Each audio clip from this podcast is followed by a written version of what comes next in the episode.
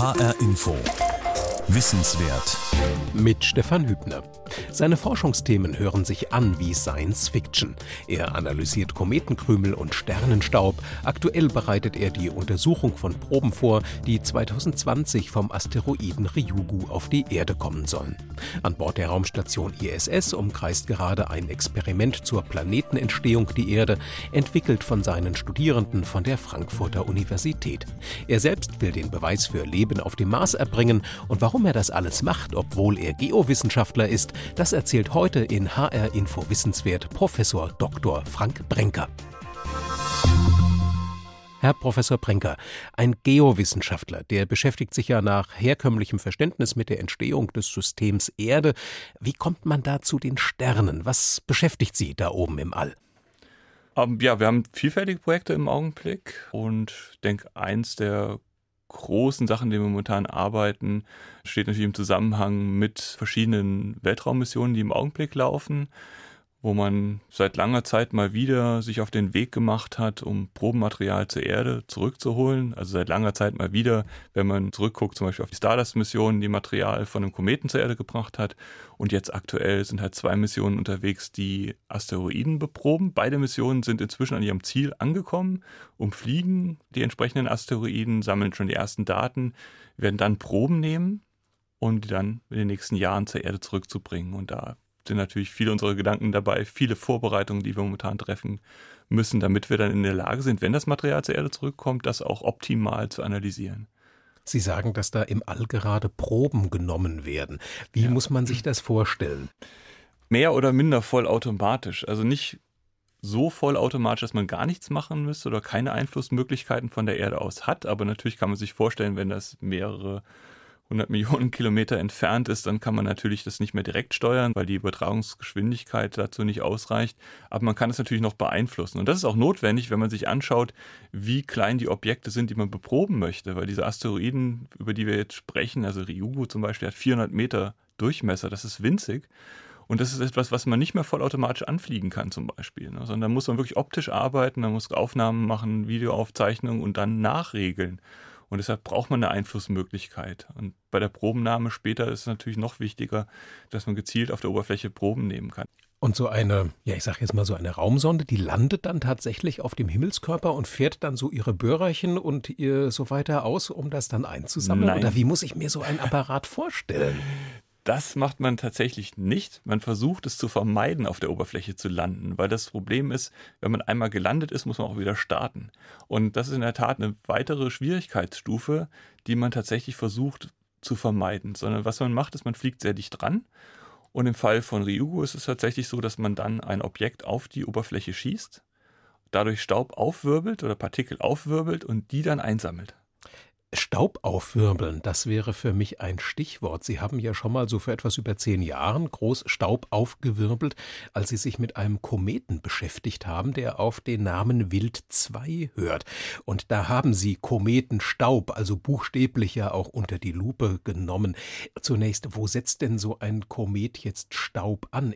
Ja, der Kometenstaub, der dann gesammelt wurde, das sind die elementaren Bausteine von dem Kometen selber als er sich gebildet hat, bestand er im Wesentlichen aus Staub, und zwar aus den ersten Festkörpern quasi unseres Sonnensystems, plus einem hohen Anteil von Eisphasen. Und was dann passiert ist, der Komet kommt in die Nähe der Sonne, dann wird er ein bisschen erwärmt, die Eisphasen schmelzen oder verdunsten und dann werden diese Partikel, also diese elementaren Bausteine, wieder freigesetzt. Und dann fliegt man durch den Kometenschweif durch, wie es im Fall von Wild 2 war. Das war die Stardust-Mission der NASA. Man ist dann durch den Kometenschweif durchgeflogen und hat dann einfach einen Auffangbehälter in diesen äh, Kometenschweif gehalten und bei dem Durchflug dann die Partikel aufgesammelt. Also sah damals die Apparatur, mit der die Proben eingesammelt wurden, ein bisschen anders aus als jetzt bei Ryugu. Ja, ja, völlig anders. Also es war ein völlig anderes Konzept. Dort war es so, die Rendezvous-Geschwindigkeit, also die Aufnahmegeschwindigkeit, die lag bei 20.000 Stundenkilometern. Und das heißt, man fliegt mit einer irren Geschwindigkeit durch den Schweif durch und das heißt aber auch, dass die Partikel, die man aufsammelt, mit einer sehr großen Geschwindigkeit auf diesen Probenbehälter treffen.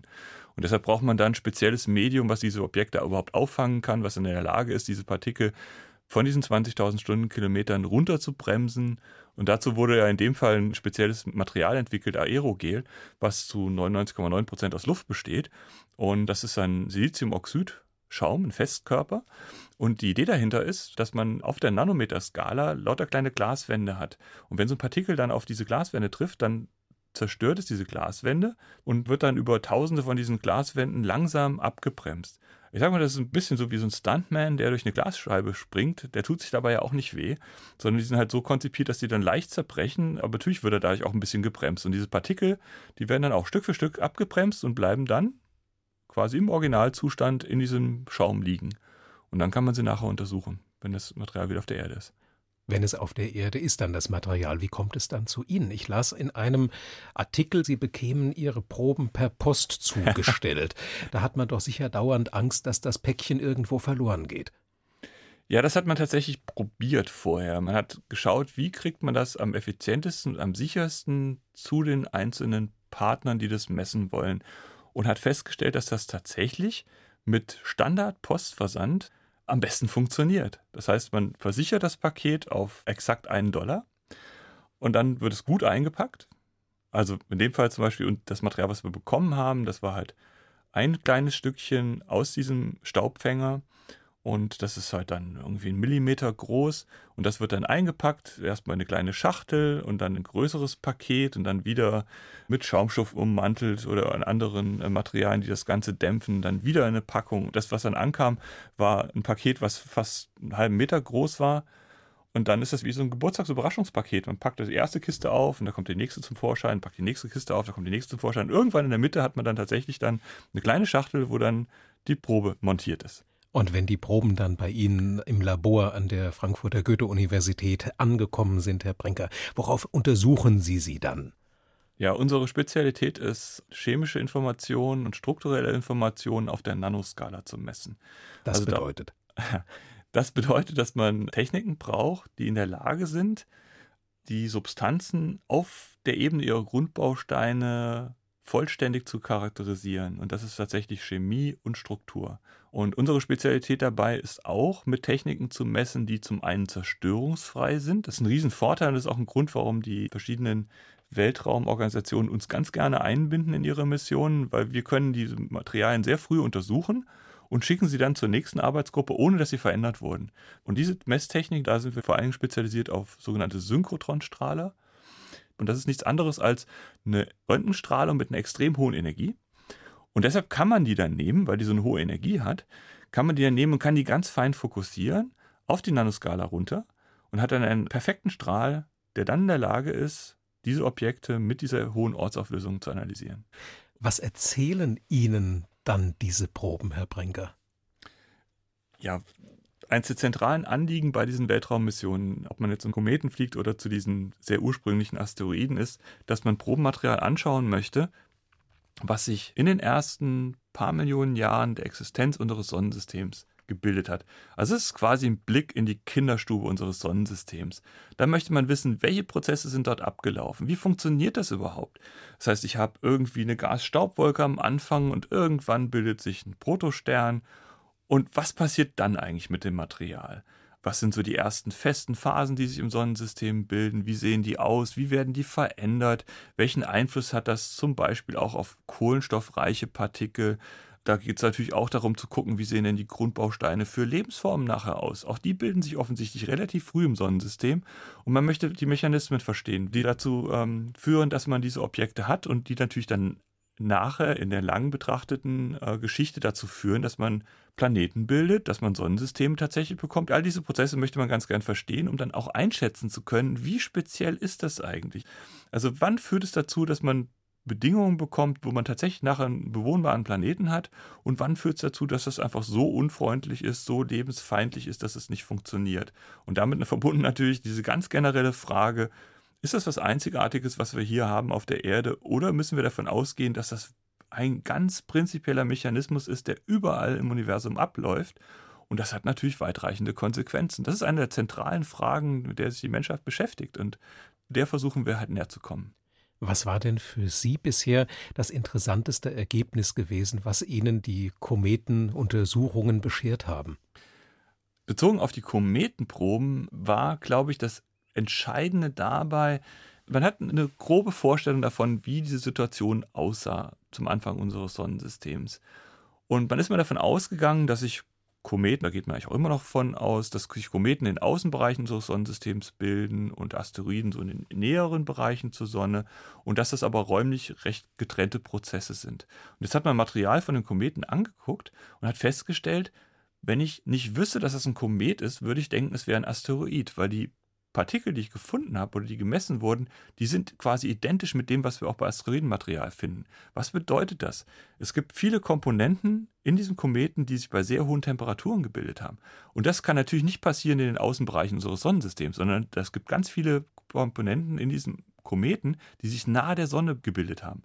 So, was bedeutet das in der Konsequenz? In der Konsequenz bedeutet das, dass wir einen wahnsinnigen Partikelaustausch und Materieaustausch in der Frühphase des Sonnensystems haben. Und das bedeutet für uns, dass wenn wir Komponenten identifizieren, dann standen die überall im Sonnensystem zur Verfügung. Und zwar überall plus minus gleich. Das bedeutet, ich habe Material, aus dem sich die Erde gebildet hat. Und diese Komponenten standen zum Beispiel auch, und zwar in der fast gleichen Art, zur Bildung des Mars zur Verfügung und zur Venus und zum Merkur.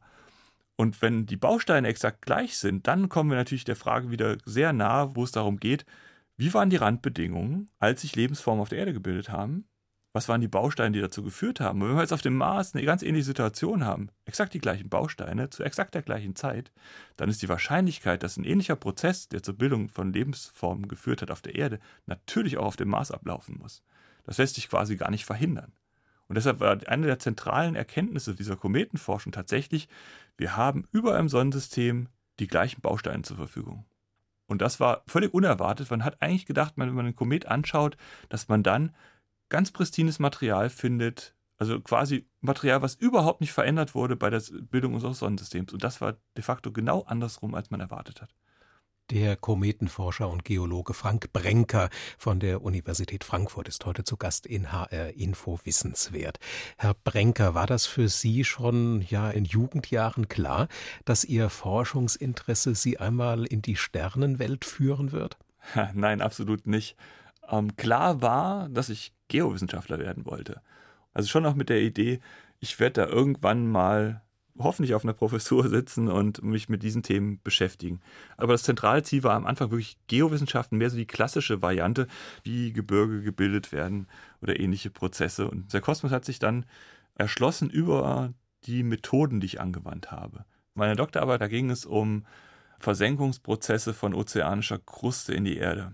Und da habe ich tatsächlich in den Alpen gearbeitet, äh, bin die auf die Berge hochgekraxelt, habe da mit einem Hämmerchen Proben genommen und habe die dann aber schon mit sehr hochgezüchteten Analyseverfahren untersucht und tatsächlich dann auch schon versucht, auf der Nanoskala die Prozesse zu verstehen. Warum macht man sowas auf der Nanoskala? Naja, das ist die Ebene, auf der die Prozesse tatsächlich ablaufen. Und das heißt auch, wenn die schon abgelaufen sind, kann man sie am besten auf dieser Skala auch nachvollziehen. Und das war so der Ansatz, den ich versucht habe, in der Doktorarbeit auch zu führen. Das heißt, von den großgradigen Prozessen, in dem Fall Gebirgsbildung, hin zu Analysen auf der Nanoskala und dann von diesen Ergebnissen auf der Nanoskala wieder herzugehen und die großen Prozesse zu erklären. Und das haben wir eigentlich nur ausgedehnt mit unseren kosmochemischen Fragestellungen, wo wir jetzt auch wieder ganz kleine Partikel haben, die versuchen auf der Nanoskala zu verstehen und von da aus ausgehend dann Prozesse im Sonnensystem und im Kosmos zu verstehen. Also nochmal ein viel größerer Sprung letztendlich. Und tatsächlich funktioniert das am besten. Also zu der ganz kleinen Skala zu gehen, wo man die elementaren Prozesse angucken kann und dann die großen Vorgänge zu erklären. Sie sind jetzt seit 2007 Professor an der Frankfurter Goethe-Universität, haben dort Ihre eigene Arbeitsgruppe, bilden Studierende aus. Und wenn man bei Ihnen studiert, da kann man ja auch schon sehr früh in den Genuss ganz außergewöhnlicher Forschungsaktivitäten kommen. Und da haben Sie uns einen akustischen Eindruck mitgebracht.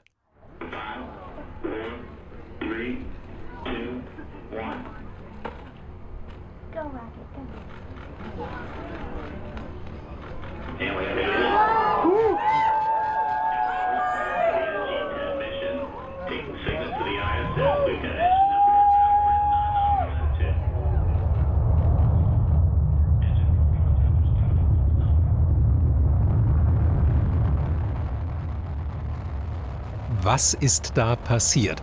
Worüber haben sich die Menschen so gefreut?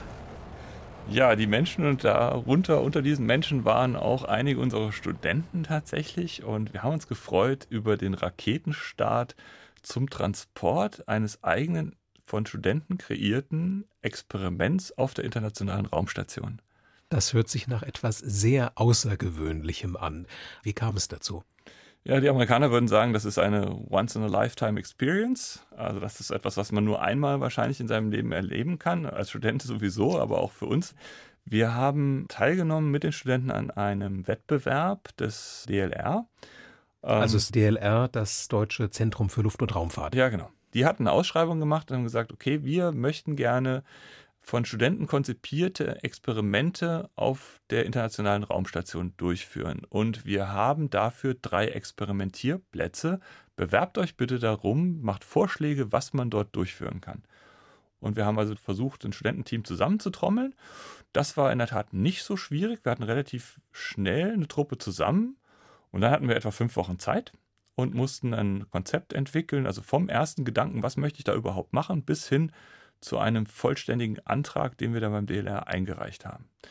Und da waren dann deutschlandweit Anträge eingegangen, also etwa 28 Anträge.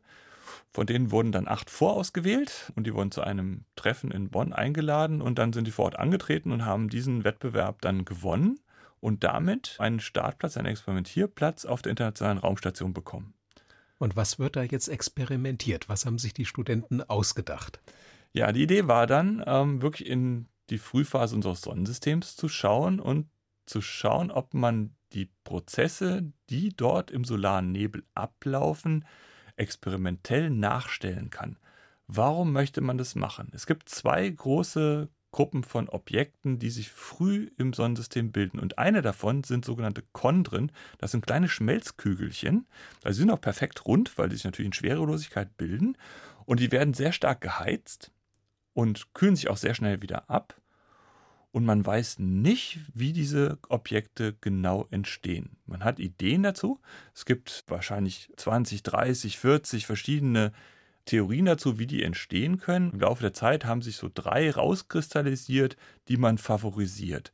Und das ist einmal die Idee, dass sich diese kleinen Objekte durch Blitze im frühen solaren Nebel bilden. Dann gibt es die Idee, dass sich das durch Schockwellen bildet, die durch diesen Solarnebel laufen oder durch Kollision von Objekten. Und alle diese drei Prozesse führen dann dazu, dass lokal Material aufgeheizt wird und sich dann auch schnell wieder abkühlen kann.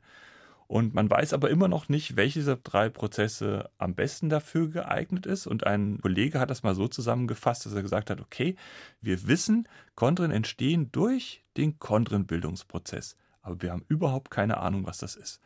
Und es gibt diese drei Prozesse halt, die favorisiert werden. Und wir versuchen jetzt mit den Studenten einen dieser drei Prozesse, nämlich die Blitztheorie, nachzustellen und zu gucken im Experiment, ist das realistisch? Ist es tatsächlich möglich, Staub, der sich in Schwerelosigkeit befindet, durch Blitze so zu treffen und zu verändern, dass sich daraus diese frühen Objekte, diese Schmelzkügelchen tatsächlich bilden können? Und Ihre Studierenden, die haben jetzt dieses Experiment entwickelt, sie haben es gebaut. Das kreist im Moment durchs Weltall. Wie muss man sich dieses Experiment vorstellen? Wie sieht das aus? Wir mussten dieses Experiment in eine Box packen, die nur 10 mal 10 mal 15 Zentimeter groß ist. Und das war die nächste große Herausforderung für Studenten, das alles so klein zu bauen, dass man dieses Experiment überhaupt durchführen kann. Jetzt haben wir angefangen mit der Stromversorgung und sich es anguckt, wir haben eine 5 Volt USB-Schnittstelle zur Raumstation und ansonsten keine Stromversorgung für das Experiment. Und jetzt muss man in der Lage sein, die Spannungen zu erzeugen in dem Experiment, die hoch genug sind, dass man tatsächlich Blitze erzeugen kann. Und diese Blitze, die finden statt in einer kleinen Glaskammer und die ist halt nur drei Millimeter groß, also wirklich relativ klein. Dort fliegt dann Staub umher. Und zwar haben wir da Staub genommen, der ziemlich genau dem entspricht, was man als Grundbausteine für diese Chondren vermutet. Das sind kleine Olivin-Staubkristalle, also Magnesiumsilikate. Die fliegen dann in dieser Probenkammer umher.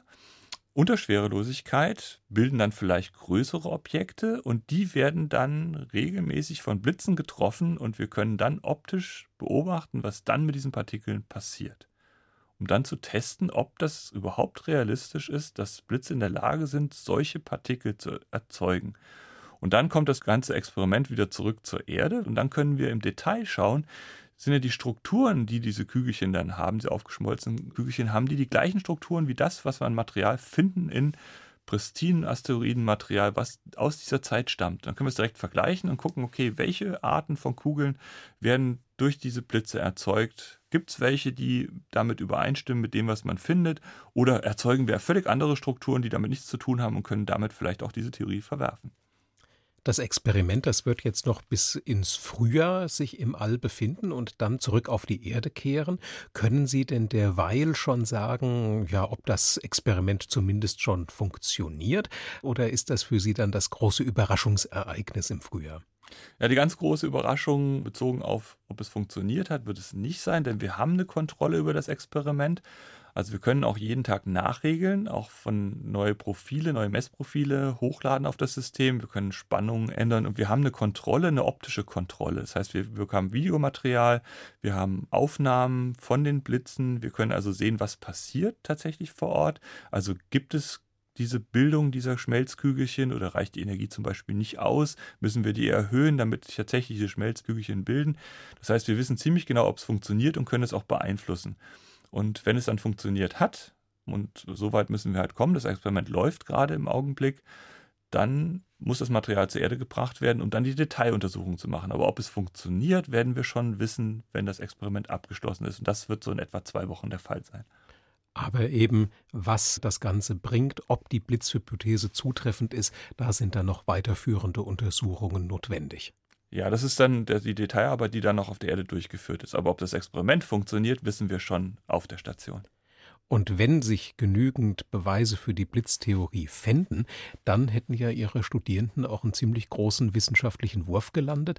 Ja. Ich habe in einem Interview gelesen, dass Sie einen Kollegen zitierten, der sagte, das wollen wir schon seit 20 Jahren ausprobieren, jetzt macht es endlich mal jemand.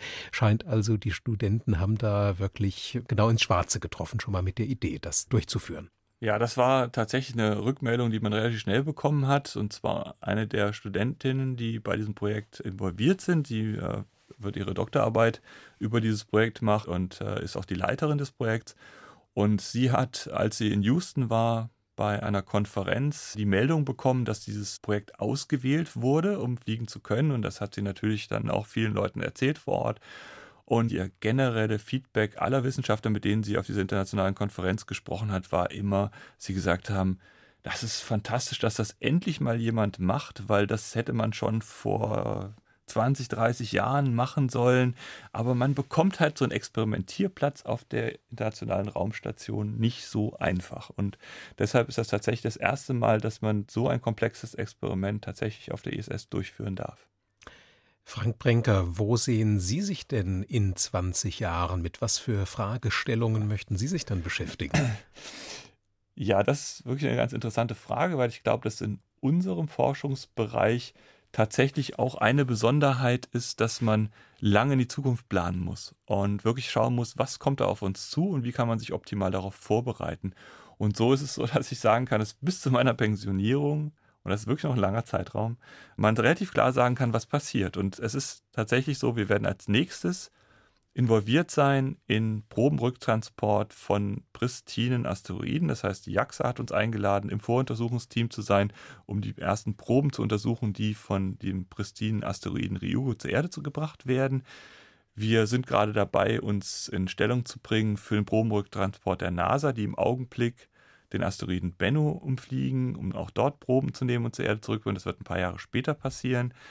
Und unsere langfristige Planung ist, dass wir involviert sein möchten und auch schon involviert sind in den Prozess des Probenrücktransports vom Planeten Mars. Und das wird sicherlich ein Jahrhundertereignis sein, dass man Proben vom Mars zurückbringt mit dem Ziel nachzuweisen, dass es einmal Lebensformen auf der Marsoberfläche gab. In HR Info Wissenswert hörten Sie ein Gespräch mit dem Geowissenschaftler Professor Frank Brenker. Auf der Homepage hrinforadio.de steht Ihnen diese Sendung ab sofort als Podcast zur Verfügung.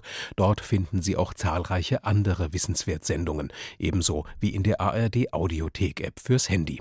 Mein Name ist Stefan Hübner.